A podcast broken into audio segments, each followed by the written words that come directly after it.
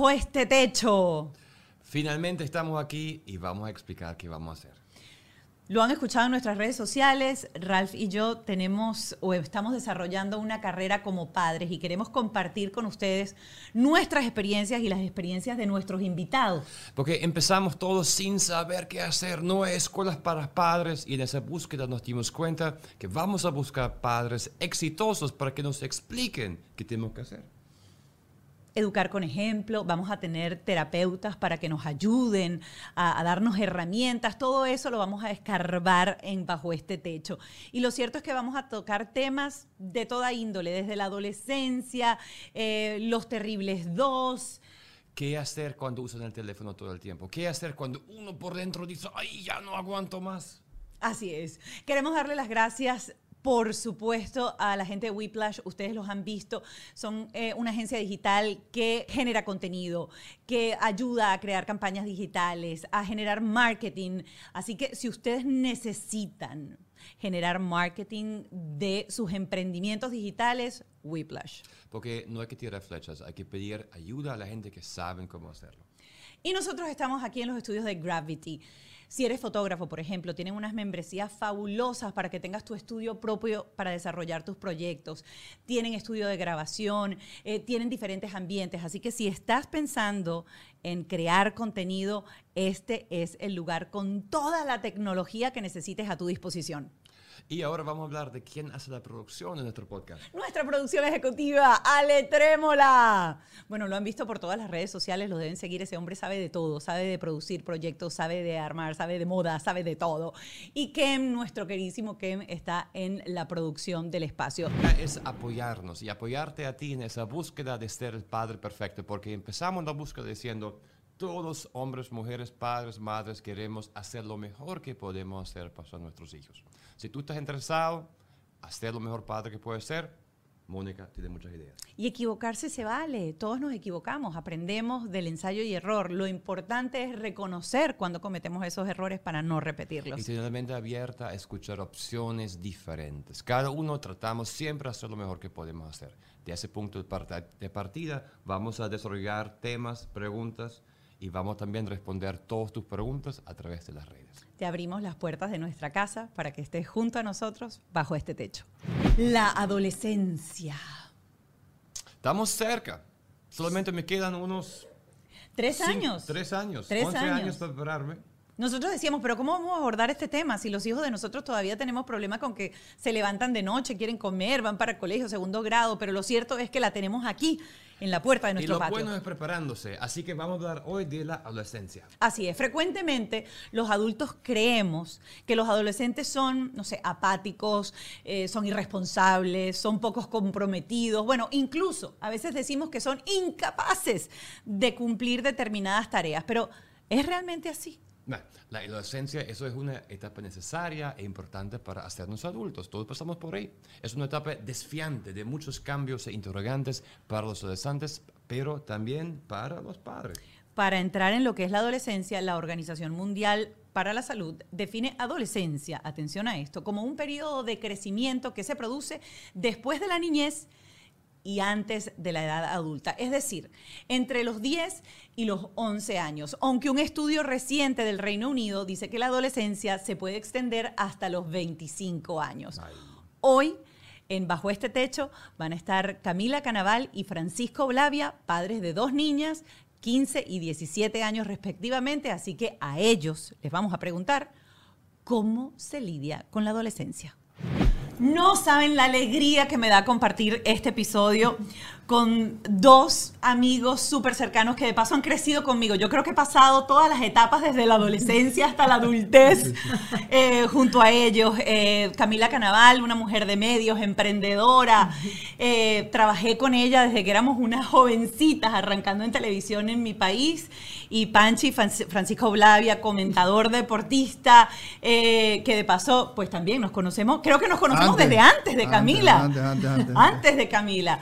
Y estamos aquí para hablar de un tema que, en el que Ralph y yo no tenemos mucha experticia. Pero mucha, muchas dudas y mucho miedo, para serte honesto. Pánico. Pánico, porque la niña ya está empezando a moverse, entonces estoy como que se está moviendo, ¿a dónde va? Nosotros no hemos logrado todavía que la niña duerma la noche entera y ustedes Wow. están que las niñas salen la noche entera. Sí, sí, sí. Exacto. Qué Ajá. nervio. Vamos a arrancar con la adolescencia y lo primero que yo quiero entrar es cómo fue la adolescencia de ustedes. Para empezar a entender un poco cómo somos nosotros como padres, hay que recordar que nosotros fuimos adolescentes. Bueno, primero que nada, gracias por invitarnos. Gracias, por invitarnos. Gracias por invitarnos a un papito que además es perfecto para acompañarme en este episodio de hoy, porque yo siempre digo que él ha sido para mí como mamá, ya que estamos hablando de, de ser padres, eh, ese cable a tierra, ese equilibrio que, que al final de cuentas siento que es indispensable a la hora de criar hijos, ¿no? Mi adolescencia, comienzo yo, comienzo usted, Papi. Bueno, salude, eh, primero, que eh, no hemos saludado. Saludos a todos. Gracias, Mónica Rat. De verdad que ah, Mónica hacía un recorrido rápido, pero son muchos años. O Muchos. sea, años de años. Además, no lo vamos a contar porque nos metemos en camisa once varas, pero, Pero, éramos adolescentes. Éramos ¿Eran- adolescentes. ¿Eran universitarios o cuánto era eso? Éramos universitarios. No, yo creo que antes, no, porque mi relación con Mónica es a través de mi primo Jorge y del colegio, el Emil Friedman y la relación, o sea, eso es casi Jorge que Robaina, Jorge ¿no? Robaina, Ay, Jorge. claro. Y siempre dijeron que Mónica era la más bella del Totalmente, colegio. totalmente. De hecho, hace, poquito- poco nos decía, el hace 15 bombón del Emil Friedman era. Mónica Pascual. De verdad. Además, Mónica vivía a dos minutos del, del colegio. Entonces, por eso estoy diciendo, es, yo creo que hasta preadolescencia. Sí. La relación y después, bueno, Y- Está hemos pasado tantas etapas. Con un bombón de colegio. Freeman. No lo olvides nunca, No Ralph. sabía, no sabía, no sabía. Mira que Panchi conoce todas mis herencias, de Sí. paso. Ay, Dios mío, ok, vamos, Las administraciones vamos- completas. Pero vamos a hablar de la adolescencia de ustedes. Ustedes fueron tremendos en esa fase de Emil Friedman. No, no, no, no. Yo, Ellos estuvieron no, yo- barquisimetas. nosotros barquisimetanos, claro, pero, pero- pero- mi primo Jorge y sus Estaba- hermanos, eh, eh, además, eh, estudiaban en Emil Friedman, y no, no sé si Jorge estudiaba contigo o un año Un antes. año ¿no? más. Un año, que- pero era el grupo y además la relación con, con- con las familias. ¿Y cómo Bueno, era pero eso? aquí el foco, aquí el ¿Cómo foco es la adolescencia Adolescencia. tuya. ¿Cómo Vamos fue? a comenzar Mi adolescencia fue muy buena. Vamos a empezar por mí. Primera vez en la vida que Ajá. eh, la, la No, señora estoy- Canaval Zapelli me cede el honor de Vamos a empezar. yo. aquí para quitar No, el mira, foco. Ajá. Yo creo que eh, mi adolescencia fue extraordinaria y eso yo creo que en gran parte se lo debo a los papás que tengo, Porque nos brindaron todas las oportunidades, o sea, desde la libertad, pero también la libertad conllevaba confianza, o sea, puedes salir, puedes disfrutar de las cosas que hacen los adolescentes, muy activos nosotros, sobre todo yo, mi hermano y yo prácticamente tenemos la misma edad, nos llevamos menos de un año.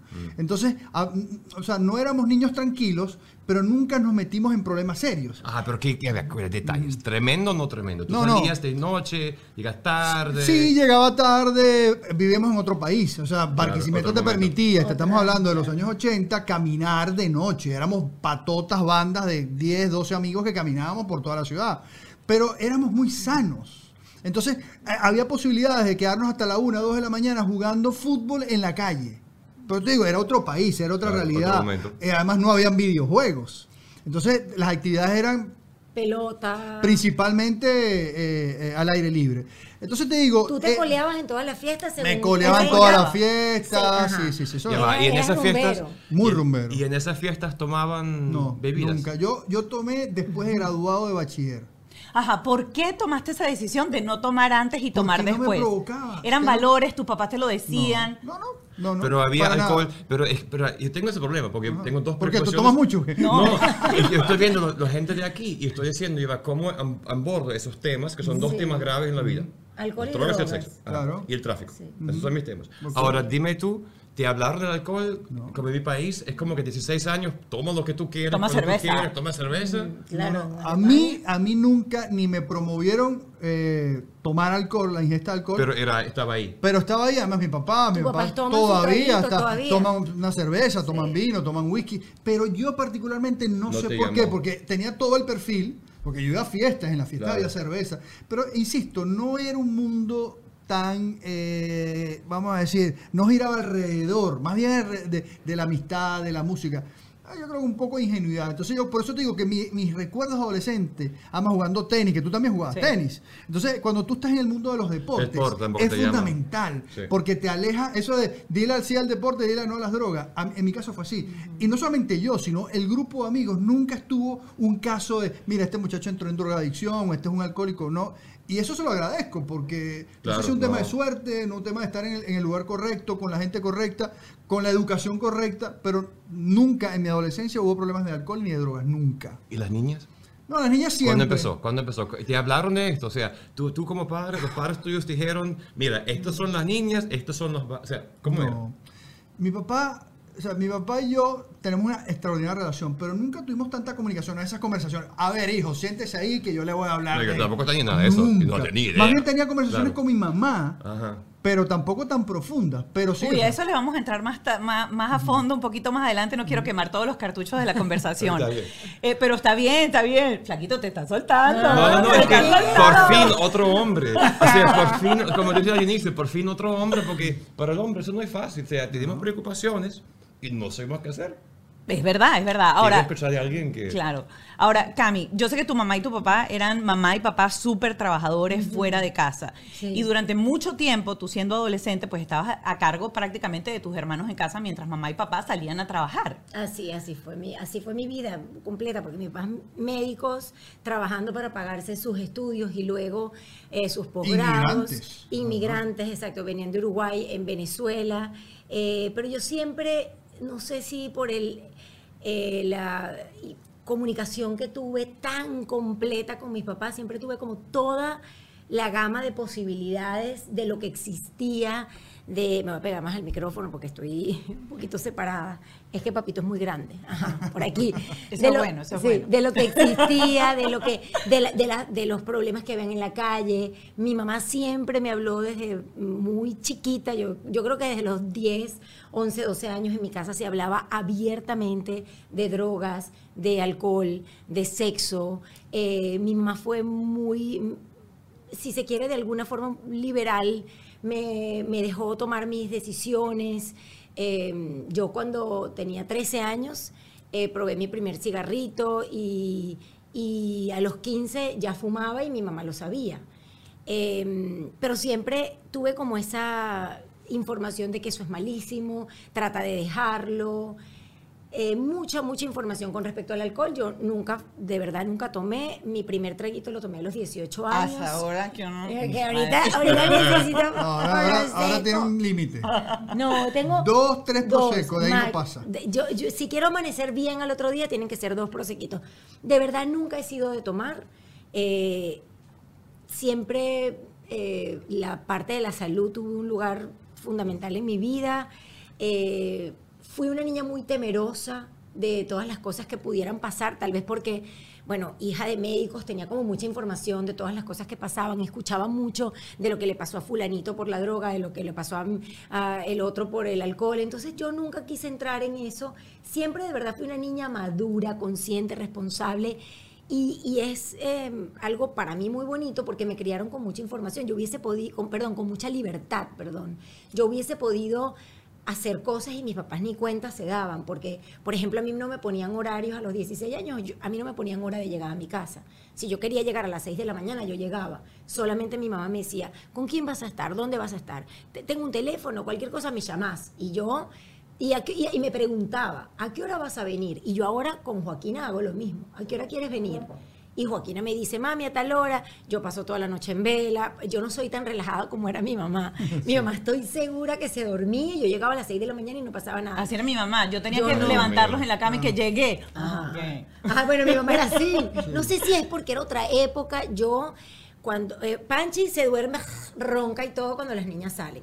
Yo. Ya va, ya va, pero a veces hacemos turnos. Cuando ella está muy turnos, nerviosa sí. porque Joaquina puede estar, por ejemplo, lejos de casa. Ay, eso me- ella me dice, por favor, quédate tú despierto, ponte que vaya a llegar no tan tarde, una, dos de la mañana. Mm. Que yo No necesito tan descansar. tarde, uno de la mañana. No, no, No, pero no que es a los- a los ya. no, años. O a mi 17 hija tiene años, 16, hermano. ya yo no le Claro. pongo hora. Ella, ella me Claro. dice, mami, Joaquina también es muy madura, muy es muy consciente. o sea, además- Claro, y tienen teléfono, hacen Además el pin, que hoy hacen por- el pin cada no solamente rato teléfono, y- sino lo puedes ubicar. a- Claro. a- hay hay, eh, No, dispositivos. ayuda. Bueno, Pero yo que eso, yo pensaba- no les pongo horario, o sea, no les pongo horario porque conmigo mi, a mi mamá lo hizo así y yo de verdad te puedo decir, tengo horario. 46 años y yo ni siquiera he probado, pero ni la marihuana que hoy en día todo el mundo Sí. no lo he hecho ni lo quiero hacer, voy invicta y lo Yo quiero también. y lo quiero, Pero- lo quiero mantener porque quiero ser ese ejemplo para mis hijas, de verdad. Vamos a saltarnos aquí el orden de todo, pero espérate, porque ese tema no lo quiero dejar y retomarlo más adelante. El problema de las drogas, yo creo que es una cosa bien interesante. Y Yo bien tampoco complicado. jamás he probado absolutamente Y nada. la gente cree, perdón, la gente cree que como somos de televisión, ¿verdad? No sé si Por favor, la gente me ve como yo me comporto en una fiesta y dice, te está borracha, alcohol, pero drogada. lo que tomas es agua, porque ustedes saben que yo de beber casi no nada. Es verdad. Eh, pero el tema de la, de la droga me parece un tema súper interesante, sobre todo en Mm. este país en donde nos tocó vivir, en donde la marihuana está en las puertas de todos los colegios. Sí. Parece todo. Bueno, es legal en muchas partes, o sea Sí. que Sí, sí, sí, pero es también hay como que, pasarse un switch, eh, ni, ni sin ser pro cannabis ni consumidor de nada por el estilo, pero hay una realidad que eh, la marihuana va a estar en todas partes, Claro, y hay porque va a ser legal como la gente claro. compra marihuana Como como, alcohol. compra alcohol. Entonces aquí Entonces, se siente que el cannabis es mejor que el alcohol. Yo siento esto. La gente, cannabis bien, pero alcohol no. Y uno dice, ya va. Y ya O sea, te empieza a pasar que en, en las reuniones, en donde sea, está alrededor de nosotros y de nuestras hijas. Entonces yo sencillo le hablo a mis hijas, miren niñas, les digo la verdad. De- de- es verdad que el ca- cannabis todo que es natural, pero les voy a decir una cosa, a mí yo nunca lo he necesitado. Yo soy siempre una de las más alegres con mi comadre de la fiesta. Bailo, canto, he hecho broma, nunca he necesitado, digamos, ese empujoncito extra eh, ni del alcohol ni, ni de la droga y eh, por lo menos no, tenemos nosotros las dos niñas una es cantante eh, ya está ya enfiladísima y la otra juega fútbol y también canta pero digamos que juega fútbol entonces siempre les digo para lo que ustedes hacen el tema del alcohol y la droga es terrible Pero ni siquiera llegando al tema de la marihuana, sino por ejemplo el vaping. Oh. Que, que el Ajá. vaping es otra historia, y además en- entre los adolescentes y preadolescentes, porque hay niños de 12, 13 años que, que tú los ves también consumiendo. y yo toma yo, Claro, yo fumaba Belmont. Pero, ajá, ¿cómo a hacen? mí no se me Porque, ajá, eso Tú le has contado a ella que tú Claro. hacías eso cuando tú tenías 13, 15 14 años. años. ¿Tú Sí, fumabas claro. Belmont cuánto tiempo? O sea, ¿cuántos años? Yo fumé desde los. Cuando yo te conocí, 15 tú fumabas. Claro, de- y bastante. Desde los 15 años hasta que murió mi hermana. Cuando mi hermana murió, yo tenía 25 años. Y eso no fue que mi hermana muriera por algo relacionado con el cigarro, sino que ese despertar de conciencia Mm. de lo vulnerables que somos los seres humanos y de lo frágil que es la vida, me hizo como querer más tener, llevar mi estilo de vida saludable, cuidar Mm. mi cuerpo y, y todas las cosas que pudieran afectar a mi cuerpo, aunque lo de Valentina no tuvo nada que pero- ver. pero- Claro. pero es tan particular, regresando al tema de, de la adolescencia o de las costumbres o de la educación. Yo les decía que mi hermano y yo, bueno, tú conoces a Juan, mi hermano, eh, te- nos llevamos 10 meses y medio. Y mi hermano siempre fue fumador hasta, bueno, cuando nació mi, mi sobrina, y le gusta tomar. Entonces, yo no tomaba, él tomaba, él fumaba una caja, dos cajas diarias, yo en mi vida he probado el cigarro. Entonces es tan relativo todo. O sea, tú Ajá, pero ¿por qué no lo agarraste y por qué lo agarraste? Porque sé. lo interesante es entender la mente del adolescente. exacto. Es decir, que porque todo el mundo dice que lo hacen por imitación, otra Bueno, gente dice que lo hace mamá- por presión social. Mi mamá fumaba y yo probé el cigarro y, y pues nada, y, y a mí me gustó. Y yo siempre digo, a mí me gusta fumar, a mí me, me parece rico. Es, es rico, pero bueno. No lo soporto, el olor no lo soporto, no soporto eso nada. A mí me Menos parece, mal que dejó de fumar porque verdad que... a mí me parece, a mí me, a mí me es rico. horrible. Entonces, nada, por eso. ¿Y tal tus vez hijas lo han probado? Joaquina sí. Y te lo dijo. Eh, Sí, Claro. para mí eso fue, eh, fue o sea, a mí me dio taquicardia, arritmia, pero yo, mi amor, actué. Joaquina, ojalá no vea esto. Pero te dio ataque cardíaco por... Porque ella me contó, ella me contó el día Hola, que lo mami, probó. hoy, hoy estaba fumando un cigarro. ¿Y Me tú? lo- ¿Y tú? Y yo, ¿y qué? De verdad. Ay. Y sí, y, en- ¿y qué pasó, mamá? ¿Te gustó? No, mami, no me gustó para nada. Y le digo, pues menos mal que no te gustó. Porque tú cantas y el cigarro de verdad. Ah, claro. No, es- claro. el cigarro es malísimo para todo. Cantes, no Para cantes. El- de verdad que es terrible para los pulmones, para nuestra salud. Entonces yo le dije, menos mal que no te gustó, porque yo fumé. Y gracias a Dios yo tuve la fortaleza de, dejar, de dejarlo. Pero después que te envicias es muy difícil. Y se lo dije así. Entonces, mami, por favor, no le vayas a contar a mi papá. Te lo Voy con pido". eso. Ese tipo de confesiones las hacen más con Camila que con Panchi. Conmigo todas. Sí, o sea, a ver, en la casa yo siempre Te tenido- tienen pánico. Sí, pero hay, hay un equilibrio. tienen terror. Sí, pero, me- pero por, no sé, por una, Respeto. por una figura. Sí, porque nunca. No, no, bien. a ver, es, es, es muy difícil llegar a esas conclusiones porque yo he tenido, yo soy padre, o sea, yo vivo un matriarcado. Además, yo, crecí en un matriarcado porque yo crecí con mi mamá, con mi abuela, que es una de las figuras más importantes de mi vida, y además con personalidades muy fuertes. Me caso con mi Sifu, seguimos la misma línea y además tengo dos hijas. Weplash es marketing y tecnología. La gente piensa que solo llevan redes sociales y no. Ellos me han ayudado literalmente con todo y lo mismo lo pueden hacer contigo. Hoy la tecnología es fundamental para lograr ventas porque hace que tú automatices tus procesos. Mira, necesitas un website. Obviamente para vender a través de él. Un carrito de compras, perfil en Amazon, promociones en Facebook, armar campañas de correo y además atender efectivamente a todos los que te contactan. Así que ellos te automatizan todo y asesoran cómo debe ser tu proceso. Weplash es el departamento tecnológico de tu empresa. Te alivian ese trabajo para que tú puedas dedicarte a cobrar, a las finanzas y a buscar más mercancía, a diseñar tus productos. Cada quien a lo que sabe. Si quieres tener un website increíble, ingresa ya en whiplash.com y agenda una llamada con ellos, la única agencia que practica lo que predica. Estamos en Gratuity. Y aquí hay espacio para todos. Por ejemplo, Si eres una agencia de publicidad y necesitas un estudio aliado para que puedas aterrizar todos los proyectos de tus clientes, acá vas a poder tener acceso a todos los equipos y personal para que logres darle vida a las producciones de tus clientes. así que no esperes más. Y contáctalos a través de www.gravity.com. Jason Hyde es joyería con propósito. Es joyería italiana hecha de la mejor calidad y lo más importante es que lo hacen con materiales reciclados. Todos los puntos de color de la joyería están hechos de plásticos reciclados de los océanos. Y lo estamos usando. Solamente, no solamente son bonitos, también se usan y funcionan.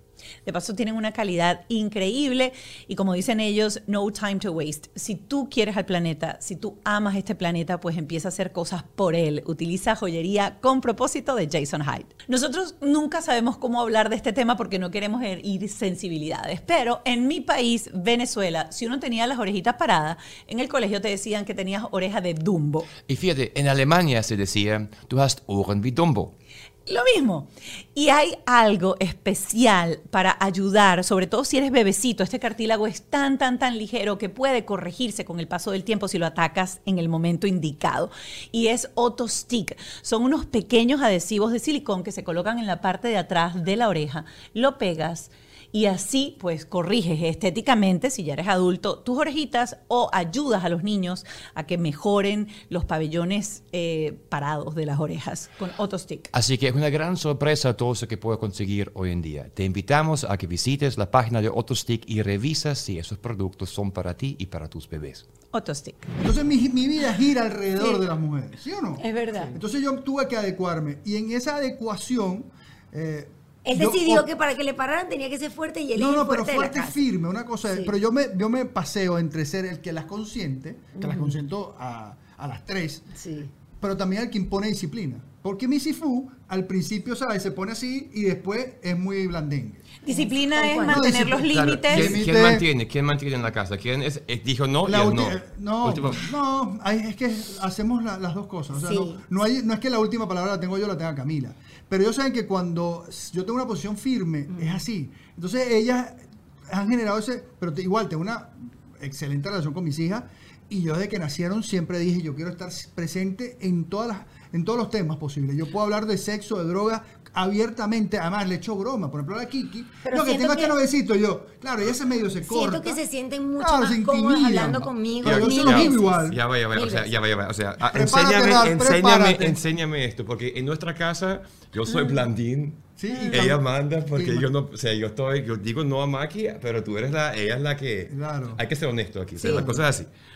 Tema de sexo con los niños. Yo pavor a esa conversación. Mira, Clio. Para nada, Vamos a mira, explicarte. Pero, que, pero no qué- está muy Clio chiquitica. toma- Yo sé, me falta, me falta Pero aquí le va a para tocar. A los 12 Pero ¿cómo- años, a los 12 años ya, va, empiezas pero a hablar de eso. dos- 12 años. ¿Cuándo Sí. hicieron ustedes eso? O sea, ¿ustedes tuvieron alguna conversación o es No. que la vida nos lleva a enseñar eso? Ustedes dijeron, mira, niñas, aquí están los anticonceptivos, esto es el preservativo. O era como es- mi papá que jugaba que nos los usa". ponía en el no, cornflake. no, yo con las dos Puede ser, serio. Él decía, yo, yo se lo pongo ahí en el desayuno y que ella vaya y que no sepa.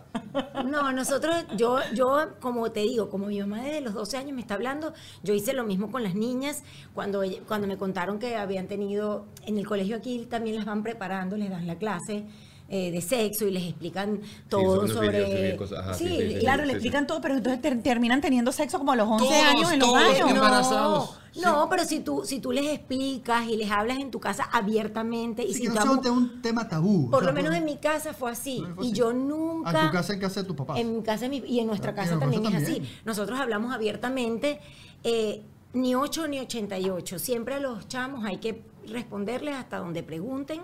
No hay que darles más información. A veces hay momentos de la vida de los niños en donde ellos no están preparados para escuchar otras cosas. Entonces, siempre uno, yo por lo menos, además tuve cinco años un programa de maternidad que me enseñó mucho con psicólogos, psiquiatras, etcétera. Entonces yo le respondo hasta donde me preguntan. Y, mm, y hay cosas que todavía ni siquiera les he dicho de eso.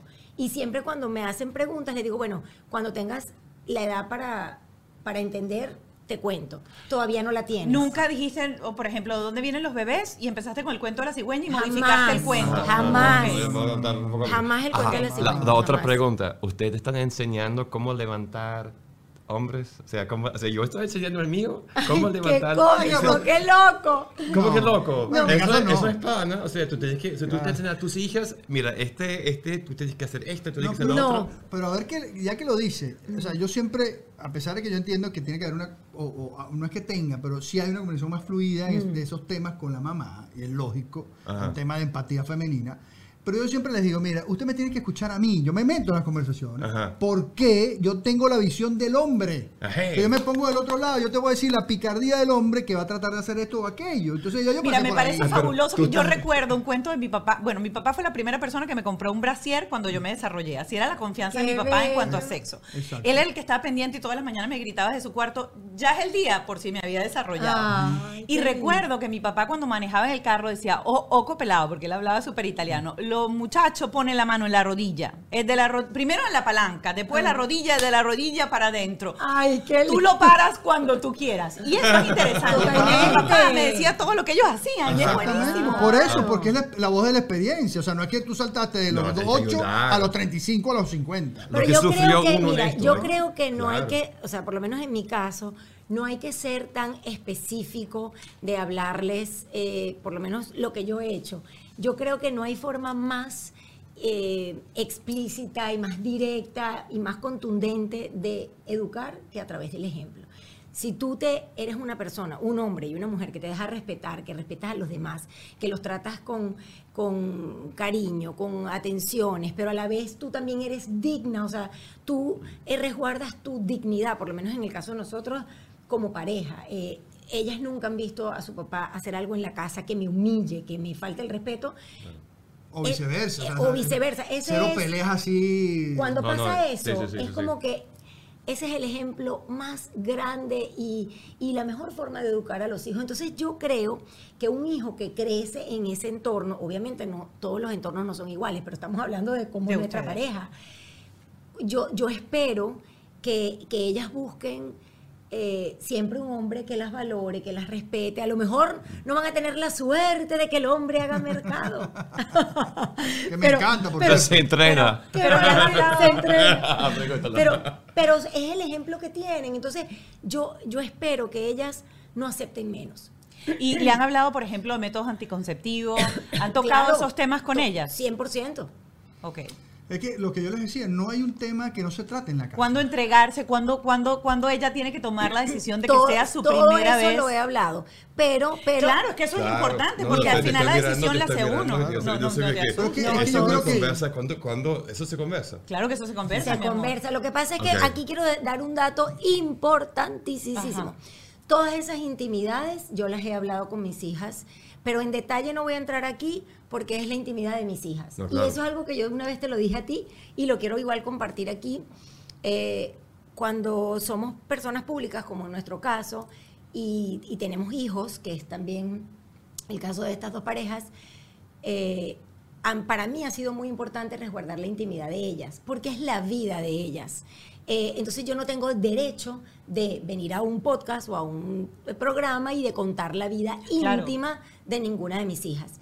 Eh, por eso no voy a entrar como en No, detalles, no, no, pero No, lo saber que si abordan sí esos temas. Los abordo con, mira, con todos los detalles más chiquititos de los métodos, de lo que hay que hacer, de todo, todos los detalles los abordo porque me parece importante y porque así lo hizo mi mamá conmigo. Porque lo importante aquí es como resaltar qué hay que hacer mejor. O sea, la idea es como que también escuchar y aprender y compartir qué hace Claro. una pareja exitosa. Porque hay que Ay. definir qué es el papá exitoso. El exitoso es lo que hacen ustedes, que las niñas la ven en las redes y te hacen lo que te hicieron a ti ayer. Ay, gracias. Sí, Fue sí, muy sí. lindo. Fue muy lindo, ¿verdad? Fue, pero yo creo que para eso el respeto a tus hijos también es importante, como que a la intimidad de ellos, que ellos sepan que somos personas públicas, que, que hacemos lo que hacemos, pero a la vez como que resguardar mucho ese, esa familia, protegerla. Yo por lo menos soy súper leona con mi familia, protejo muchísimo a, a Panchi y a, y a las niñitas, porque las redes sociales son lo máximo, nosotros vivimos de ellas y yo amo a mis seguidores y, y me encanta compartir con ellos muchas veces. eh, genuinamente cuento mis cosas, lloro, eh, eh, he contado mis cosas lindas, mis alegrías, mis tristezas, mis pérdidas, todo, pero siempre hay algo que uno se guarda para uno. Y tus hijas te han dicho, te han dicho, o sea, por el mío me regaña. Del o- social o- media, o sea, usted- total, sí. 100%. Sí, pero no me- hay, muchos, hay muchos Cada vez que tú veas Muchos a casos Joaquín donde no les gusta que yo les tengo graben. que pedir permiso. Yo cada vez que ustedes vean algo de Joaquín y Kiki Porque online, te dice permiso, puedes le- grabarte. Sí, yo les pido Sí, permiso. mío Joaquín, también dice, yo no quiero, no papá, no video, no quiero. Yo, y yo creo que eso es importante que lo digamos y que la gente Totalmente. también que no es famosa lo haga con los hijos, porque Sí. es, la- es que es al final su vida. O sea, Es la tú, no- vida o sea, de tú ellos, eres el padre o madre, pero tú no le, tú- esa vida no te pertenece a ti. Sí. O sea, pero volviendo a lo que tú decías sobre el tema de la educación, y por eso es, es lo importante de tocar los temas que sean necesarios, dependiendo de lo, de lo que se vayan presentando, es el hecho de que tú, o sea, la, la educación consiste en eso, en tú darle herramientas para que ellos decidan. Porque cuando tú les das herramientas, y la información es fundamental como Eh, canal, sí. es para que ellos, cuando se les presente esa situación, tengan argumentos para decidir. Y te de a- eso se trata la educación. Y te voy a dar el dato de los datos. No perder la memoria. Cuando, cuando, tú le, cuando Mónica me preguntaba, ¿tú le das eh, los métodos anticonceptivos? Es que a mí no se me olvida lo que yo hice. O sea, es que a mí no se me olvida lo que yo hice cuando tenía la edad de Joaquina. Es que eso fue ayer. Pero es que, a ver, yo no- Entonces, como no se me olvida, yo estoy mega pila y yo siempre les digo. Pero hay mucha gente que se le olvida. Por y se le olvida pasó. digo- Y entonces no entiende ese, ese borbollón de emociones, porque uno cuando está en la época de la adolescencia, uno todo lo magnifica. Hormonas. Uno, Pero por eso uno te el odio es odio, el amor es amor, Ajá. el susto es susto. O sea, todas las emociones están descontroladas dentro de esos seres. Pero por eso te acabo de decir que el dato de los datos, por lo menos que me ha ayudado a mí a que mis hijas sientan esa empatía y esa conexión, porque yo, yo hago que ellas sientan la conexión. Yo siempre les digo, lo que tú estás sintiendo, yo lo he sentido. Lo que tú estás viviendo, yo lo he vivido. Y yo sé, o sea, y siempre les digo, yo sé que tú me ves como una vieja, porque ella, aunque yo me siento estupenda y estelar. Estás, estás viendo. Estamos, estamos, o sea, Eh, yo tengo más que todo. o sea. Espérate, cuando, cua- o sea, eh, los hijos adolescentes a uno lo ven, ¿verdad, papito? Yo, yo a veces me siento súper, súper estupenda. Igualada, Y- pues. y- y- Es igualada, igualada. Y es- dices la pero- camisa, estás gordo, papi. Es pero mío. es horrible. Es mío, horrible, Pero sí, ellos se encargan sí, de ubicarte Sí, sí. y de traerte capítulo y decir, no, mamá, o sea, Sí, no sí, estás sí. ningún estupenda, ningún Sí, estelar. Vamos a hablar otra vez. vamos O sea, eres mi mamá, estás vieja. O sea, Sí, yo- sí, sí. Entonces, como te digo, aunque ellos, ellos lo vean a uno así, uno pa- pasó ayer por los 17 años, ¿entiendes? Sí, sí, uno sí. sabe y, y- y la clave Eso es, es un gran recordar. Ese- este, eh, tener olvidarte. memoria selectiva en la educación de los hijos creo que es un gran error. Mira, En- ti- ajá, tú. En todos esos tiempos, ¿cuál fue la época más difícil de challenging como padre para yo prepararme? Porque para mí el primer año es más complicado. El tercero es como que, "Nia", el cinco era buenísimo. También resumen, últimos Es que 18 te años, es que- ¿cuáles son los años que tú dices, mira, estos Ay, años fueron si- maravillosos, esos fueron los años que fueron más complicados? Estoy tratando Bueno. de buscar algo que les escribí ayer, pero no pero, sé. pero no sé, realmente nosotros creo que no- tenemos que considerarnos 12, 13, afortunados. 12, 13 fue lo más complicado. Hay momentos, No. hay No. épocas, pero igual, o sea, Joaquina siempre fue muy madura. Joaquina tiene 17 años, pero ella tiene una, una- un alma de, de, de- de- viejita. 50 de vieja. o más. Sí, y entonces ella nunca, nunca, Pasó siempre por ha esos sido- cambios no- bueno, no, ella tendrá su carácter. Se ella, encerraban en las habitaciones. Ella, exacto, es en muy la- en la- metida. en los es que te voy a decir algo, no sé, o- y no es por nada, y no es por resguardar cosas de ella, porque de verdad, esto que les voy a decir, o sea, por Dios, que es la verdad más pura que les puedo compartir. No sé si somos los mejores invitados para hablar de conflictos, y esta vaina es madera. ¿Dónde hay madera para Porque tenemos dos hijas que nos han hecho es- o sea, ayer se los escribí, ayer que fue mi cumpleaños, les escribí a mis hijas en un chat que tenemos los cuatro que, que, que yo no puedo creer lo felices que después que me escribieron las dos un post que Panchi llegó a la casa y que a mí no me han escrito esa vaina. La verdad.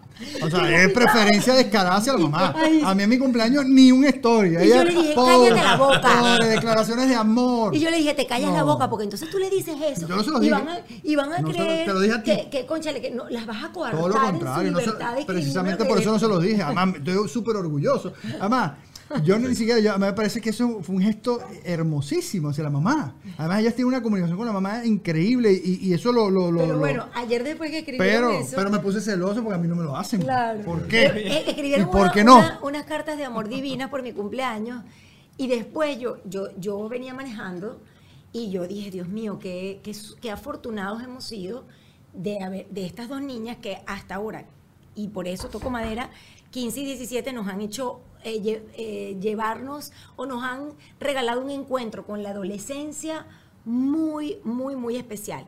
Las etapas, que, que son cosas Ajá. de lo que hemos vivido. Etapas de, por ejemplo, alguna niña que esté más respondona, las hemos vivido.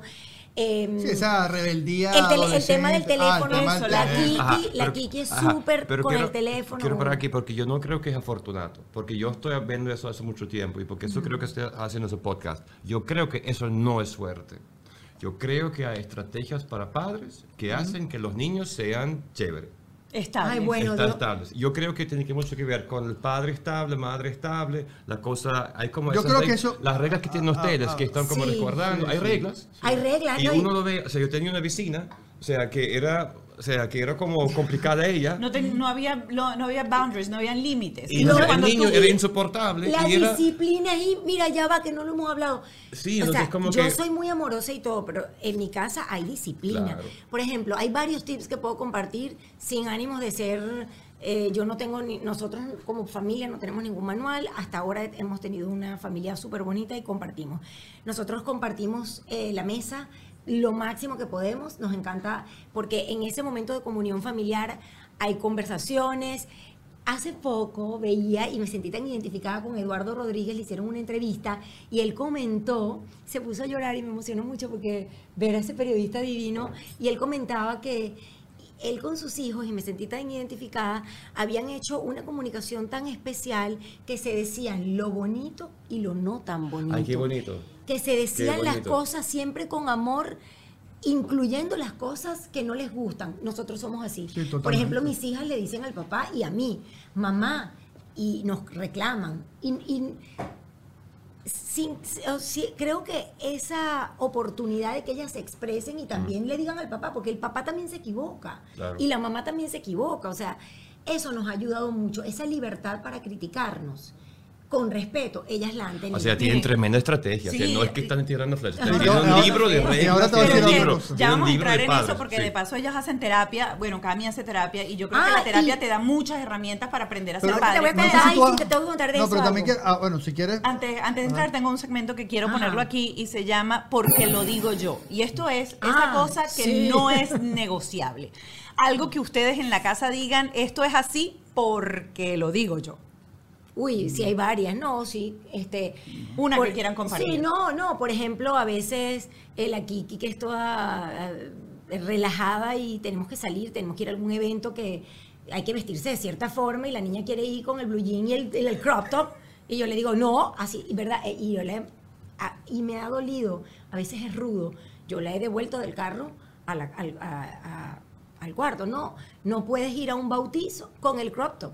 No se puede, no se puede. Ay, ¿Por qué lo digo yo? Porque, Porque lo lo digo yo, y, y porque es así. Entonces, ese tipo de cosas que otra cosa. Panoni, ¿tú tienes alguna? Mm? Así, no, no, no, no es algo, a ver, no es, no es que sea un- una línea establecida, o sea, pero al final es un poco el respeto, o sea, no levantar la voz, o sea, ese tipo de cosas. Porque tú sabes que los papás de nosotros eran así como que, ay, no sé qué, mientras Ah, no. vivas en gana, este sí. techo, Bueno, no, no, no. porque yo lo obvio, veo. obvio, obvio, obvio que en un momento determinado cuando o sea, se presentan ese tipo de discusiones hay como la palabra final. No, que quiero ir, no, no vas a ir.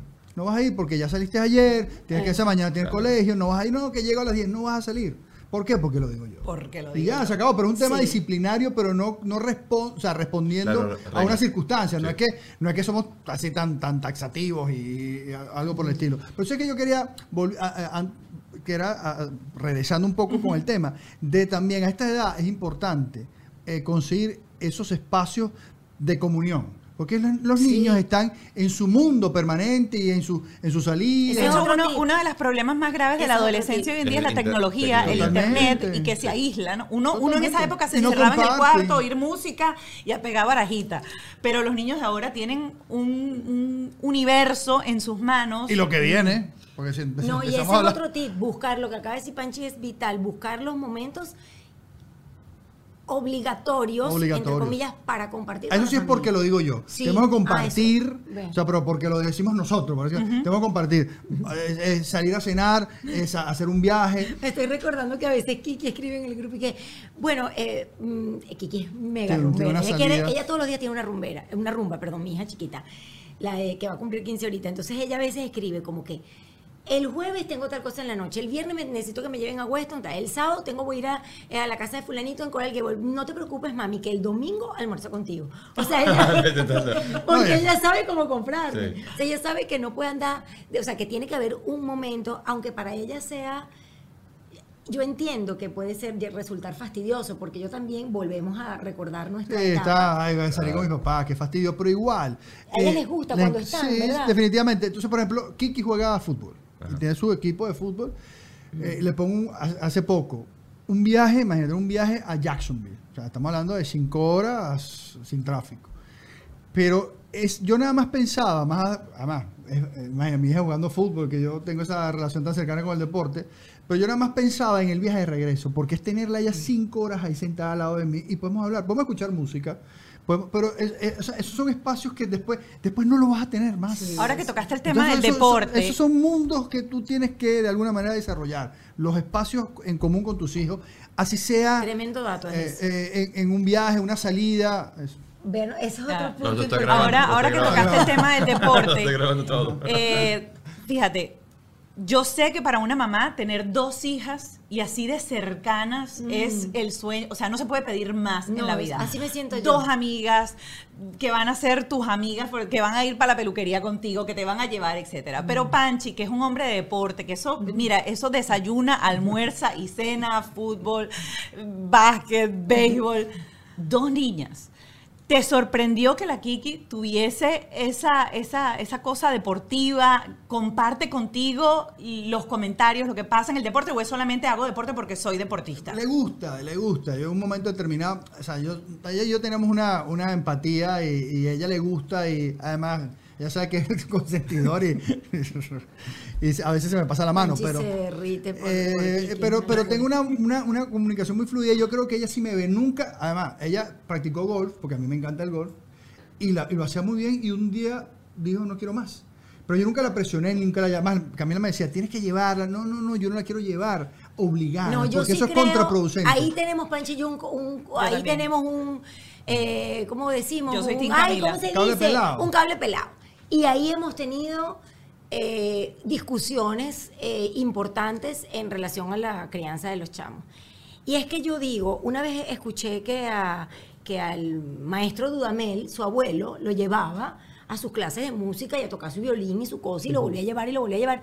Los niños siempre van a preferir, y hoy en día mucho más, quedarse en la casa viendo televisión o jugando con el iPad. O saltar de un deporte No. a otro, saltar de Salta- algo, porque no. cuando empieza la disciplina, cuando empieza la responsabilidad y deja de ser Se esta cosa novedosa, nueva, se aburren y se cansan. Pero es que eh, con, Entonces, con la Kiki hay- pasó eso también. Mira, Claro, yo y- sé- Y- Pero lo que pasa es que la edad, o sea, no es lo mismo tener un niño de 8 o 10 años que tú los llevas al karate o al fútbol, al béisbol, a cualquier deporte, y de verdad que, eh, o sea, eh, tiene connotaciones casi que de obligatorio, o sea, porque, porque lo está llevando el papá. Llega un Para momento mí, determinado. las actividades sí, extracolegio eran obligatorias en mi ca- en- O sea, yo siempre pero hasta, muy- ¿hasta qué edad? Toda la vida hasta hoy, mi amor. Y, Hasta que- y te lo he dicho casa. ayer. No, no, no, toda la vida. Te lo dije ayer. Te lo dije ayer como Ayer, en tono brava, como picada. ¿Por qué? Porque me dijo, sí, porque me dijo. Eh, ¿De qué estás hablando? Aquí, o ayer, o creo que fue esta mañana, que llegó peleando a la casa y que ahí estoy peleando con Kiki, porque me está diciendo que los partidos que tiene, porque Kiki es muy, o sea, Kiki es muy buena jugando fútbol, le gusta, lo hace bien, pero es una niña rumbera.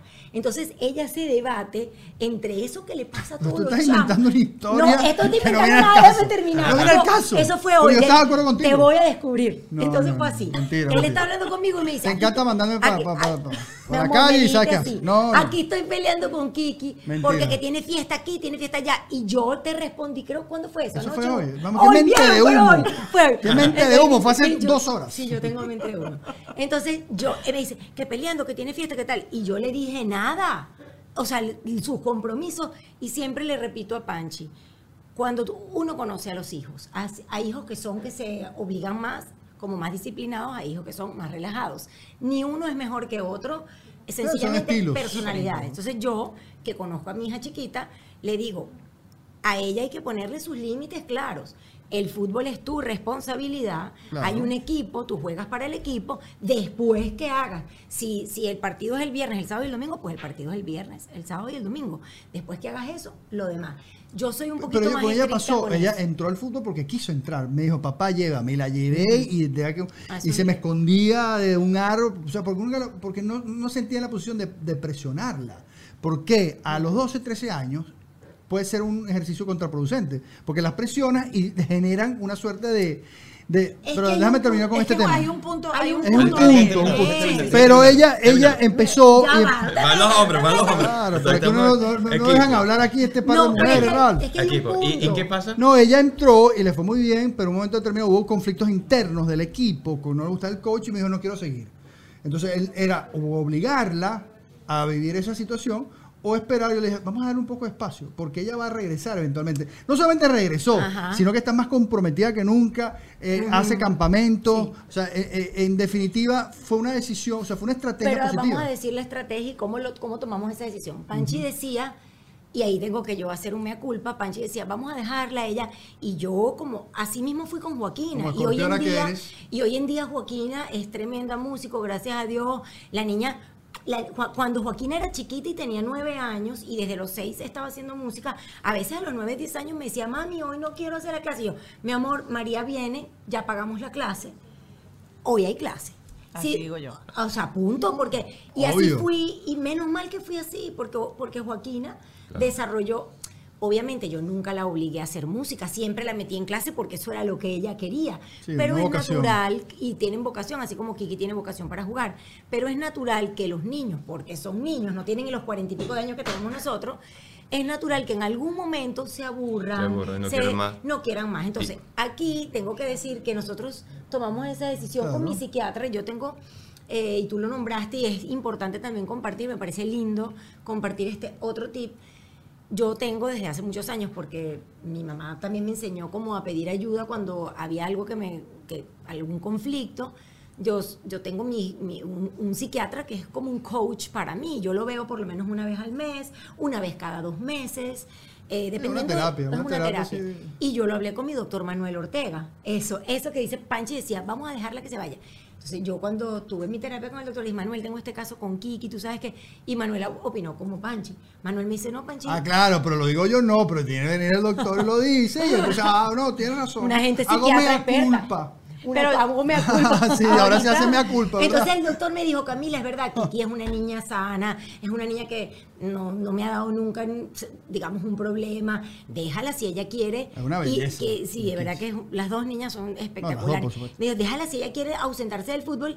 Pero Manuel estuvo de acuerdo conmigo, porque yo le decía a Manuel, lo que me aterra es tener a la niña todo el día en el teléfono y en la... Y en, Claro, el ocio. y entonces él me dijo, eh, ponle a decidir algo que ella quiera hacer en ese tiempo. Entonces Kiki decidió música como la hermana y se fue a piano y canto y bueno, fue a música, después dejó la música y volvió al fútbol. Negociaste alternativas. Lo negocié. Eso es. No, no los dejas así como que. Ah, no, está no es bien, libre, no es- sino- no es dibujo libre. ok, No es Ah, no, porque no si es no, no salen del cuarto. Es esto o esto. En ese viaje, el terapeuta para mí ha sido fundamental, Ajá. porque yo también tengo uno, Leslie, la quiero mucho. Yo también tengo otro. Tenemos todos O porque sea, el único que no tiene terapeuta soy yo. A- ¿Eso es bueno o malo? Te mando la dirección, es, Es muy chévere. malísimo, malísimo. Ella, ella es muy pana. Tu, tu terapeuta soy yo, es que tú eres calladito.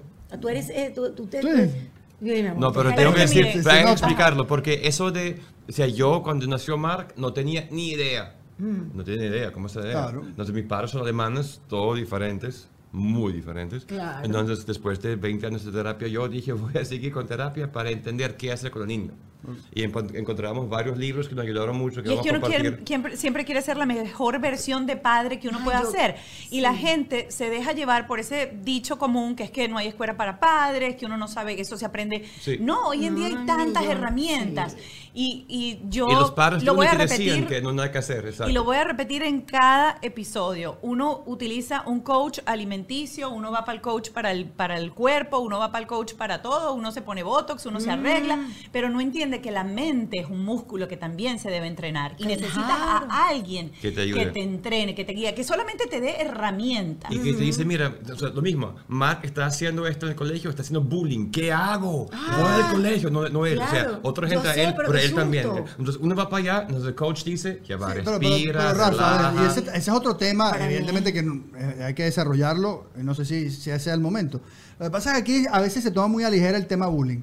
O sea, por nosotros crecimos un bullying permanente, Sí. pero a ti no te traumatizaba que... que- que- No, yo tengo el bullying, yo soy el esposo, el alemán, no tengo ni nombre. Por eso, además. No, y él, él- él tuvo su segunda adolescencia en Venezuela, En cuando él llegó sí. porque él entendió lo que era el chalequeo allá. Y Y en Alemania no chale- Me existe. chalequearon Claro. todavía. Y claro, nosotros venimos de esa cultura en donde las burlas y las ofensas no son burlas ni ofensas, es parte Por- de... digo, el bullying hay- existe, ojo, existe. y, y es un Eh, tema dramático. serio, sí. Pero yo creo que a veces le ponen muy rápidamente la etiqueta a, a un bullying cuando no lo es. Ay, Hay casos de casos y tienen que ser atendidos con toda la responsabilidad. Yo iba a saltar otro tema eh, que conversamos antes de que arrancara esto, pero ya que tocaste el tema del bullying, creo que es interesante dejar sentado algo.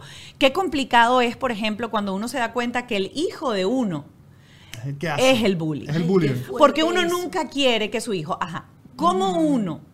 Porque, porque los, lo- los jóvenes, los niños, estén en la edad que estén, son a veces muy crueles para lanzar comentarios, para decir cosas, cuando están en grupo y acompañados, cosa que pasa mucho en la adolescencia, que andan en patota y en grupo porque necesitan el grupo de Sí, amigos guapo y apoyado. sí. siempre uno empieza, y lo vivimos nosotros en el colegio, que uno empezaba, ah, fulanito de tal es el comemoco, porque resulta que una vez lo viste con comemoco, el otro que empezó con el acné y todo el mundo en el salón le decía el come pizza, el co- care pizza, care pizza. Ay, Dios. Y uno, y, y- y- y te, y te das cuenta, y en medio de la vorágine de la adolescencia estás metido dentro de un grupo y eres parte de ese grupo de niños que hace daño ha pasado muy en general, porque obviamente entiendo la, la posición de ustedes de protegerlas. Les ha comentado ellas que ha pasado algo en el colegio. ¿Cómo han abordado ustedes el tema? No, no, de verdad que nosotros nunca, no, no es por protegerlas a ellas o no, nosotros nunca hemos tenido un, un problema de bullying, de, ni que les hagan bullying a ellas. O sea, que una persona que les haga bullying es un maltrato sistemático, constante, es decir, algo de todos los días. Por eso es importante, como Sí, dice Panchi, sí, de decirlo. diferenciarlo un porque una vez nos pasó, eh, que Kiki era chiquita y recibimos una llamada a las 8 de la mañana del colegio, ¿no? Y en esa llamada nos decían que la Kiki, eh, Es que ni siquiera el ¿Cuántos colegio. años Era, tenía la Kiki? No sé, tendría 5 o 6 años. Una cosa Chiquitica. chiquitita. Pero ni siquiera era la bullying. tía de un niño que Ajá. supuestamente se ve afectado por un comentario de varios niños. Ajá. Y la señora me llamaba a las 8 de la mañana y yo, la tía. Y yo entonces, decía, señora, ¿en niña- serio? no, nunca tuvimos problemas con Kiki y de repente recibimos esa llamada y la niña dice que Kiki, que Kiki le hizo bullying al hijo. Y obviamente yo, Ni yo siquiera el nunca- hijo, mi amor, era el sobrino. Ah, bueno, era un sobrino digo, que era me- como su hijo. Ay, Ah, papito, un esas son niñito, pues. que- Sí, bueno, hay que ser preciso. Yo siempre le digo, siempre, ay, perdón que le digo golpe. Ella tiene memoria selectiva, se le olvidan las cosas, pero- echa los cuentos mal. Yo soy tu apuntador. Lo siento. Eh, yo vine a este mundo a ser tu ¡Dios apuntador. santo! Cu- Ya va, ahorita sigue con ese mío, cuento, pero cuando ustedes creador. están arreglando un problema con las hijas, ustedes se hacen esas cosas. de Claro. algo y el otro, no, que yo te dije que claro, no, que porque, sí, que porque no. hay que ser preciso. O sea, hay una secuencia hecho. Mi por- amor, porque eso si no venía, eso no, tiene, no nada, eso sí. no- Sí, siempre era un sobrino que era como un hijo. No, porque era más raro. Yo siempre le tía digo- llamándome a mí, ¿no? Yo No, además, todavía- y es más Es raro. más. Es más raro. Es más raro. el que atendió No, no, más es más raro. Es verdad. Es como que la tía la va a llamar la mañana. Y me dio una rechera esa llamada. Porque La tía, ¿verdad? No, me dio una rabia. La perdón, usted me está llamando a mí a las 8 de la No, mañana. no. eso había pasado antes, no, No. una sola vez. Entonces les voy a contar lo que pasó. Yo fui al- yo nunca he sido de esa mamá, pero ya ves que tengo que terminar de decir Pero algo. fuera del Lo colegio que me saca de quicio, ya va, lo que me saca de quicio es que Panchi siempre interrumpe para decir una cosa que nada. Vale vale, es importante. Esa acotación de que no era la Es- mamá hacia la tía. Mira, tenemos cinco No, minutos porque hablando de eso del perfil no era de la necesario, persona. No era necesario. El perfil Entonces, de la persona, sí. Y lo que me da Siempre es que siempre necesario. le digo, mi amor, cuando yo esté echando un cuento, a menos que sea un error garrafal el que yo estoy cometiendo, si es una pendejada, déjala pasar. Como si se te olvidan las cosas que ocurrieron hace dos O sea, horas. Si yo, es como la cosa esa de Instagram que dice, si yo digo que estoy en las Baleares y me encuentro en el supermercado, decí que las dos estamos en las Baleares. ¡Ah, carajo! Te lo digo, o sea, yo, Es más fuerte que yo. y lo peor- Él es más lo fuerte que Yo yo. a veces, y él, yo le digo, mi amor, si yo estoy echando un cuento, que además a mí me gusta echar mis cuentos con mi periquito, con mi cosita, me gusta echar mis cuentos porque yo Mal, me- pero no. Entonces, dime tú qué cambia, que era la tía o que era la mamá. La No tía- sé dónde me cuento, no tengo cuenta Ok, todavía, no sé si es importante La tía no. era como la mamá, por eso yo dije que era la mamá, Ah. porque el niño creo que no tenía mamá, algo así. Y resulta ser que Kiki, en el horario del almuerzo, el niño tenía el cabello largo y Kiki le dijo, tienes el cabello como una niña, tenía cinco años. Era la única vez que había pasado. Entiendo que no es un comentario bonito, pero son cosas que los niños hacen porque son niños. Claro, no, Eh, si yo, yo, yo de, a mi edad, pues no haría un comentario que entienda que pueda herir a alguien, pero un niño de cinco años, yo fui al colegio preocupada eh, y además como, ¿sabes que cuando tú tienes un hijo que es buller, me imagino yo, tú más o menos lo sabes? Ay, pero es que hay papás que se, que pero se yo, ciegan. pero como Ah, yo, totalmente. claro, pero como yo nunca vi a Kiki en una actitud así, yo, yo fui como preocupada de, Dios mío, ¿será que voy a escuchar que la niña todos los días, Dios mío? No, porque eso para mí hubiese sido de verdad terrible, porque además yo vivo con el corazón carne viva, a mí no me gusta herir a nadie. Volvemos al tema del ejemplo, mis hijas nunca me ven hablando diciendo esta eh, cara de tal o esta, yo no hablo así de las mujeres, que si está, que si es gorda, que si es flaca, que si es de este color, que si es del otro. A mí no me gusta hablar así de nadie. Entonces, ese es el ejemplo que ellas tienen. Y el papá es igual. Yo le digo papito a todo mundo, o sea, yo soy cariñosa. Entonces, bueno, yo fui, estres, yo fui estresada y cuando llegué al colegio la maestra me dijo, no, Camila, por favor, o sea, la Kiki le hizo ese comentario. le- eh, Por un comentario. Una Por un vez. comentario, Dios mío, lo que hace el niño. entonces, o sea, ¿el tuyo es, eh, le hace bullying a los demás? no, no. No, no hace el mío- bullying, el pero mío es- el mío chalequea. Aprendió de la Sí. mamá a chalequear. Él me chalequea en la bañera todas las noches. Él chalequea durísimo. Ah, sí. Entonces, él lleva a donde vaya porque la, es la mamá de él. Pero hay, hay que ponerle, Le hay que ponerle límites y yo sí siento que hay que estar ahí porque él es muy líder. Y Explicarlo. la camada se le pega a él. Y entonces cuando, cuando tú tienes esa sensación de que eres carismático y Sí, él es claro. líder, tienes que aprender a ponerte en los zapatos del otro para no herir al otro. Entonces Sí. nosotros estamos en un proceso, Proceso de de- hacerle entender mucho eso. el otro claro. día mi hijo hizo un stand-up en el colegio de 45 minutos. Y le quitaron el receso por dos días a todo Toda el salón. clase. Ay, pero qué lindo, Y ya nadie- se stand up y- sí, comedy. pero se leía la noticia diciendo que algo pasó y nosotros sabíamos que fue Mark, porque Mónica le está regalando todos los días un papelito con chistes. Entonces, después de 30 días, tenía media hora de rutina. Tenía rutina. Miren, esto no tiene que ver y ahora sí voy a entrar en lo que tengo que entrar, pero ella dice que ella le dice papito a todo el mundo. Y yo quiero recordar una anécdota demasiado divertida que a mí jamás se me va a olvidar. Fue con Joaquín. Estaban entrando un ascensor. Era con el pino de Navidad o algo por el estilo. claro. Venías con el pino y cuando se abrió el ascensor, ¿cómo es el cuento? Fue demasiado bueno. Sí, el- estábamos en... Eso fue en Venezuela. En Venezuela. sí. Se abrió el, el ascensor y Joaquina dijo, eh, adelante, papito. Le dijo al señor, papito. Le dijo al señor papito y era chiquita. Y fíjense que tengo otro cuento parecido del ejemplo. Por eso te digo, yo, lo que sí yo tengo malo es que cuando estoy en confianza, eh, eso ustedes no lo saben porque no me escuchan mucho, pero cuando estoy en confianza, digo mis groseritas. Y delante de las niñas. Y siempre digo, cuando llego a la casa, agotada, estoy mamada, estoy mamada, estoy mamada. Kiki tenía como seis años, la llevé al médico, entró mi doctora divina, pediatra, Sara Legorburú. Ella Sara, estaba agobiada, había muchos pacientes en la sala y entró como corriendo y, ay no, ya vengo Camila, es que imagínate toda la gente que está aquí. Y Sara sale del consultorio y Kiki me mira y me dice, "Ah, mamá, la doctora está mamada. Y yo le digo, Kiki tenía seis, yo, Kiki, no diga eso, mami, tú todos los días dices que estás mamada. Entonces, vuelvo al tema del ejemplo. Que ese es otro Eh, ejemplo también. En mi casa está el tema de las groserías, porque ahí sí yo sí, ahí sí, porque Sí. lo digo yo. Usted habla Porque francés. yo- no, hablo francés. No, más allá de cualquier idioma Yo sí adicional, digo- es no el sí idioma. mis Camila le gusta, le gusta, porque además está acostumbrada. Además, el sureño tiene la tendencia a utilizar esa, te- te- eh, esa terminología. En cambio, en mi casa, mi papá, yo decía coño y era, ¡ey, ey! Sí. Entonces, eso me quedó a mí. Yo escucho a mis hijas, bueno, ya no, porque ya no los dicen. No, pero ahorita, ahorita que están adolescentes. A veces se sueltan un poco, pero ellas entienden que cuando se les escapa una mala palabra, Tienen que ya, ya saben, Y ya saben que es voltean a ver. palabra, sí. Porque Pero- yo soy implacable con el idioma. Para el tema del bullying, vuelvo al tiquititiqui, que lo vas a tener que decir mucho en este podcast, de el ejemplo. Si tu hija o tus hijos te escuchan vengan, hablando eh, pistoladas de otro, diciendo que fulanito es... O discriminador, Además, tú sabes que a mí, a, mí, a mí esa discriminación por que si, que si tiene unos kilos más o menos, a mí me parece tan absurda. Yo, yo nunca, y eso siempre se lo, lo hemos hablado en la mesa, yo nunca miro a alguien... Sí, por ejemplo, cuando yo, yo escucho comentarios en social media, ay, esta mujer es cuadrada, yo, yo pienso, so what? Es cuadrada, ¿y qué pasa que sea cuadrada? O sea, no, yo no veo eso, te lo juro, no, no sé, yo no veo si tiene el pelo rubio, si lo tiene de otro color, y si la piel es de un color, si la piel es otra.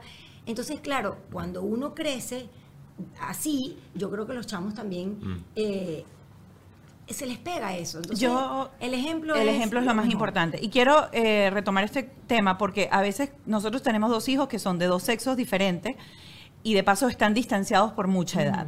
Cuando tú tienes hermanos muy pegados y muy cercanos, siempre tiende a haber la comparación Sí. del entorno, de la parte de afuera. Y esta hace esto y la otra esta, y esta brilla más, y esta tiene más esto. ¿Cómo manejan ustedes esto para que no se sienta de repente una, o si les pasó en algún momento que una se siente como, wow, mi hermana, ajá. Lo hablamos, volvemos al tema de la comunicación, lo hablamos abiertamente, o sea, decimos, tú te sientes intimidada porque Joaquina está haciendo eso.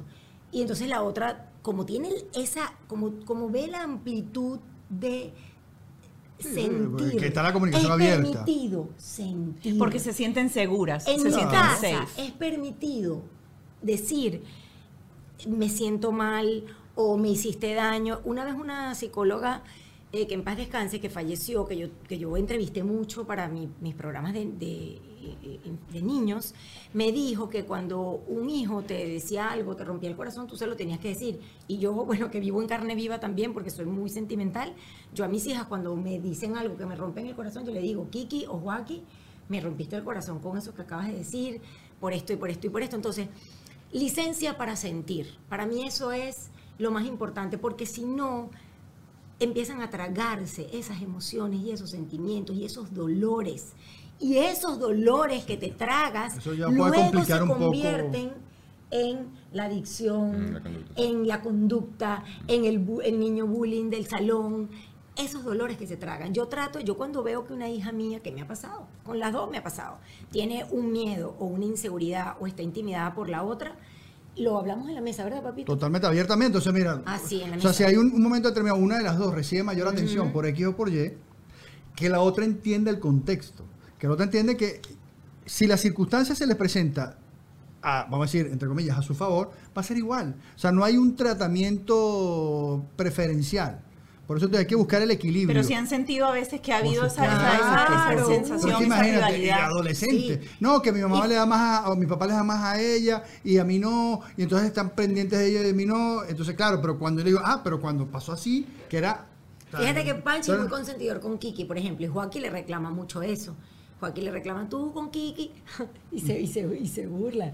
Y dice, porque a mi Kikita, mi Kiki, la- le imita, Panchi, eh, Joaquín imita a Panchi. Claro. Ay, mi Kiki, me dice, mamá, tú has visto el descaro de mi papá.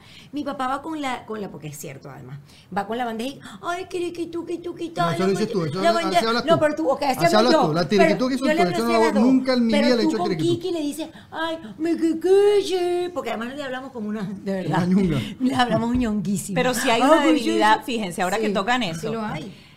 La gente trata de ocultar eso y decir que eso no existe, pero ciertamente somos seres humanos y tenemos cosas mucho más, somos más compatibles Déjame con unos con otros, eso. aunque los No. amamos inmensamente Sí, pero igual. déjame responderte. Y, y es como se lo decimos. Hay dos cosas, la forma y el fondo. Es un tema de forma. El consentimiento para Joaquina es de una forma. De otro tipo. El consentimiento para Kiki es de Joaquina no, ella Joaquina En cambio, Joaquina no. Entonces nosotros cuando ellas Pero- vienen con ese reclamo le decimos, es que es el mismo consentimiento, solo que a la Lo que pasa es que chiquita también- se le habla así y a ti se te Y también tienen ah, heredado de la madre memoria selectiva, porque cuando ella me pide que la lleve, que la traiga, que la busque, que, le- que le consiga esto, que Sí. tal, entonces digo, cuando, ah, ahí sí no te acuerdas, ahí tú estás quejándote de que yo consiento más a tu hermana cuando tú me pides que te baje el cielo y voy y te lo bajo.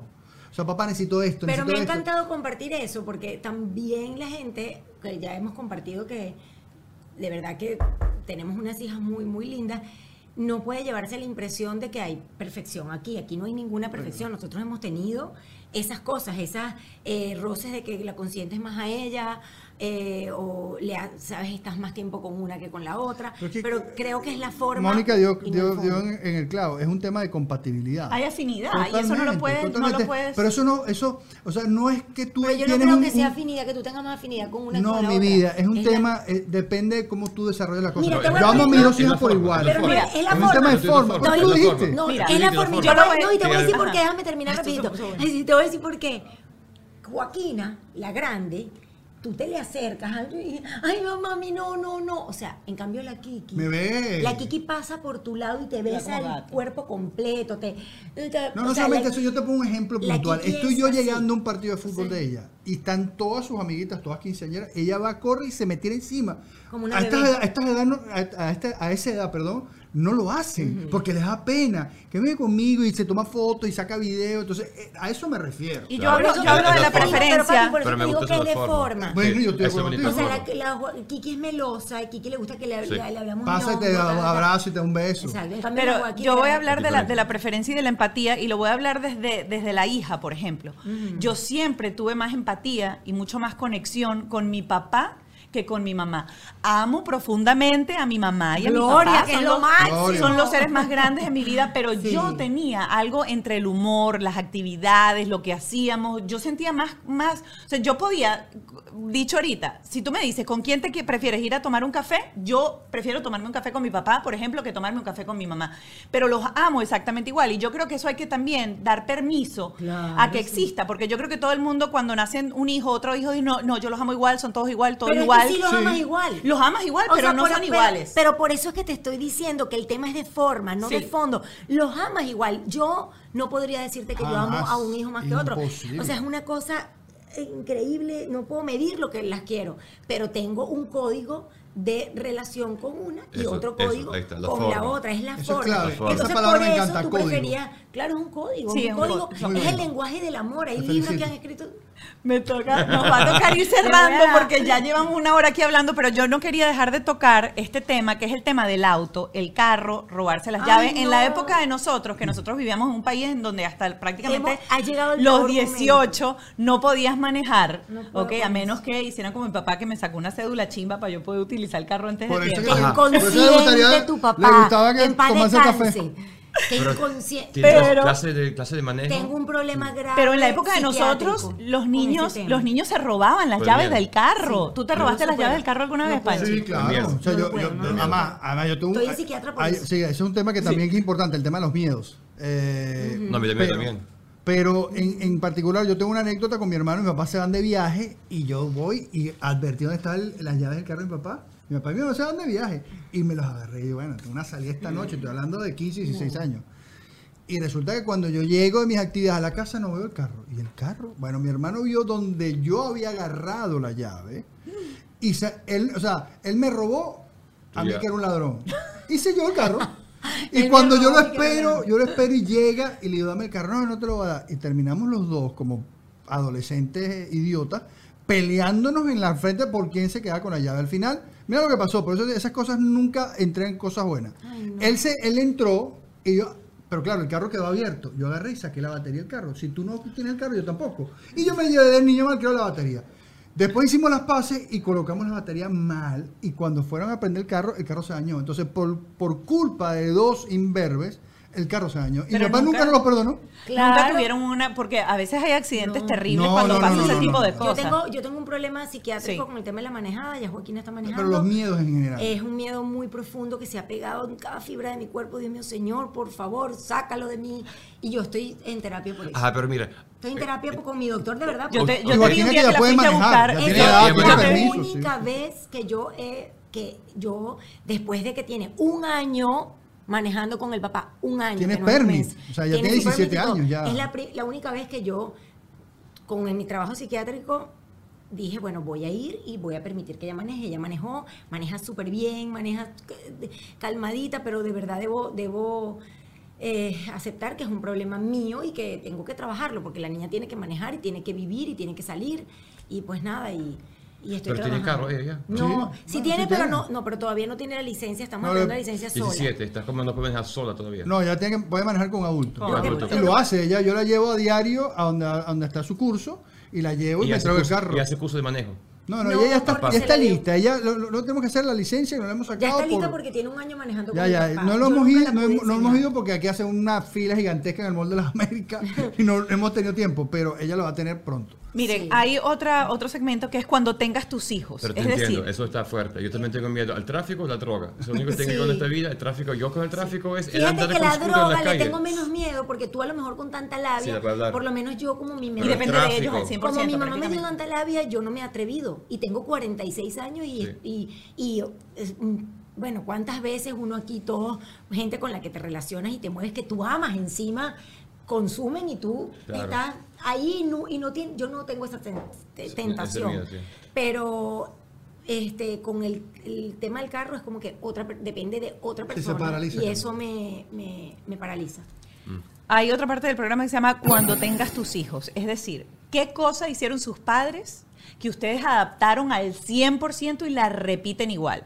Hay cosas que uno no puede ser también. Por ejemplo, mi mamá eh, nos perseguía con la paleta de dar vuelta así. Cuando nos portábamos mal, nos daba un paletazo. Yo dije, jamás le voy a dar un Ah, o sea, paletazo. el efecto contrario, A hijos tú. puede ser lo que tú hayas adoptado de ellos que te parezca que fue un hit a la hora de criar y que tú lo aplicas 100%.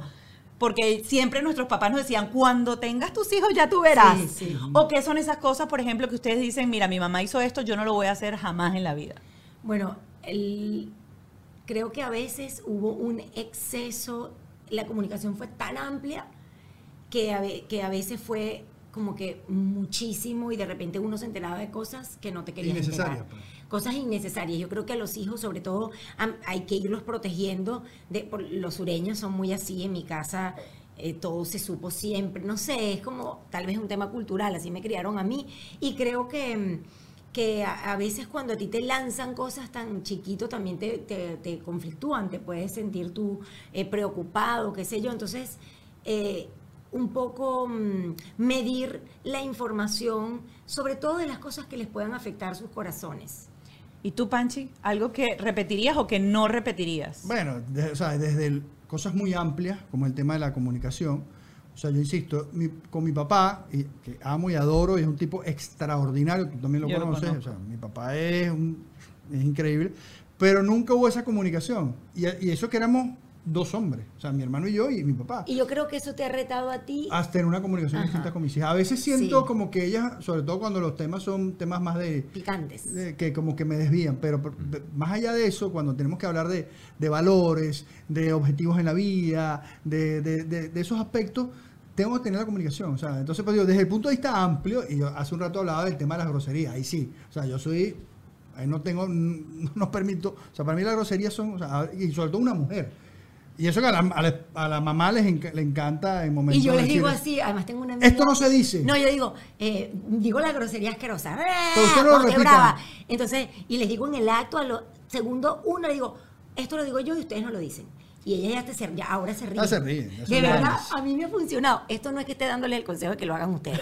Yo, porque tengo Mi que hijo- decirlo, yo no soy perfecta. Yo digo una grosería, tú me conoces, sé. Mónica. Yo digo una grosería horri espantosas. Ay, perdón. Pero es que yo, esto, ella es pero- de las pocas personas que dicen grosería y se ven chic. Y yo No, digo, pero ¿por qué si ella dice esa cosa tan horrible Eso se ve dice tan Tony. elegante? Sí, Tony Fadel dice Un eso. amigo. Yo lo digo, a veces lo digo como de forma jocosa, pero siempre desde chiquita, y por eso me pasó lo de que mi niña llegó al consultorio del doctor y dijo, la doctora está No, mamada. y el cuento no terminaron de echar de, de, oh, papito, gracias papito. el Sí, señor era gracias, barba. gracias, Gracias, papito. que yo lo No, hago gritando, y- ¿verdad? sí, sí, sí. Era gracias, papito, sí. Pero, pero ella, fíjate que ma- ahorita es que están diciendo una que otra grosería en inglés, ¿verdad? Mi hijo me cobra un dólar por cada coño que digo yo. Ajá. Y ya se molestó Mónica porque cobró tanto. Que dice, ya puede decirlo, coño. Exacto, exacto. ya estaban 20 y pico Pero- dólares. y Pero siempre no- les he dicho así, como que yo, esto lo digo yo, pero ustedes no lo pueden decir. Pero bueno, yo, yo creo que también eh, venderte o, de- o demostrarte como una persona que no es perfecta, o sea, no somos perfectos, somos... Y ese es otro dato para los hijos, o sea, cuando nos equivocamos hasta con ellos, decirles, no, o sea, yo me equivoqué, por ejemplo, con el tema de mis miedos, que yo los he tenido que trabajar durante muchos años porque he tenido pérdidas muy Yo recuerdo que nosotros le decíamos a Camila cuando las chamas estaban en el colegio que ella iba todos los días para el colegio y hacía algo en el colegio y era del PTA y hacía todo. Decía, mi amor, pero búscate un colegio para ti. Sí, no, búscate es un que- colegio para gente grande. Es que siempre fui una mamá muy miedosa y sigo siendo.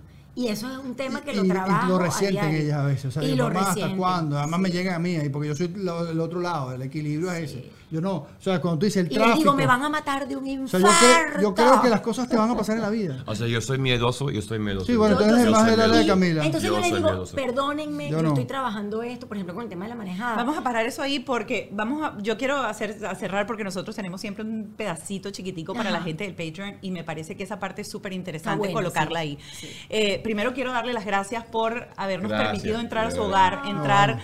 a su manera de criar, darnos es primera vez que consejos. hablamos de esto. Darnos Es consejos, darnos consejos de cómo ser padres de adolescentes. eh, así que un millón de gracias. Ay, no. Gracias a ustedes, ¿verdad que? Tú eres como yo. Ay, Sí, yo creo, yo- Sí, yo sé- yo sé No, como horrible. papito. Ay, No, horrible. Sufrimos, horrible. sufrimos. No, horrible. Es un 8 y 5, sufrimiento. ¿dónde está con niño de arriba? ¿Qué? ¿Todavía no comió? ¿A qué hora? Yo te- sí, yo te- yo- ocho y yo diez, también. pues yo de culé. Es horrible. Hace 5 años. No, no, pero eso de los miedos, párenmelo ahí, porque Ah. vamos a hacer así, vamos a hablarlo en el Patreon, porque este también es súper nervioso, No, es un papá gallina. Pero soy puntual. Vamos al Patreon, pero estamos para que. Ajá. Este, bueno, Ajá. espero que hayan agarrado el mayor dato posible. Creo que parte de las cosas más importantes de aquí es enseñar con ejemplo, buscar ayuda, eh, buscar herramientas, La no- comunicación. la comunicación, Comunicación. eh, La disciplina. y el consenso entre papá y mamá. Creo que papá y mamá tienen que ir siempre por un mismo carril a la hora de educar, sean padres que tengan matrimonios en conjunto en el mismo hogar o sean padres separados. Creo que lo más importante es que la directriz sea una sola. Un millón de gracias por estar bajo este techo. Y nos vamos al Patreon a hablar sobre esto que son los miedos, cómo, cómo, cómo, cómo manejar nuestros miedos a la hora de criar a nuestros hijos.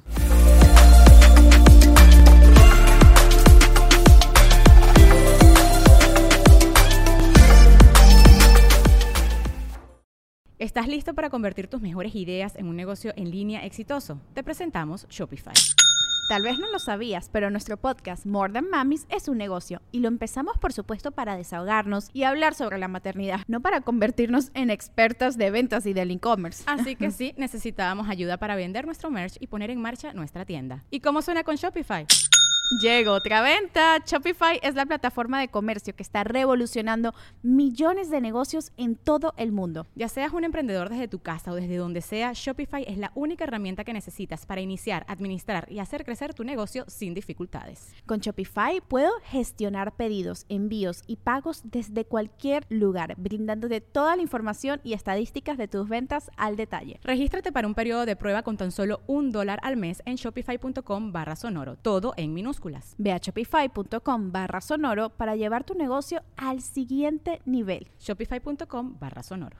¿Estás listo para convertir tus mejores ideas en un negocio en línea exitoso? Te presentamos Shopify.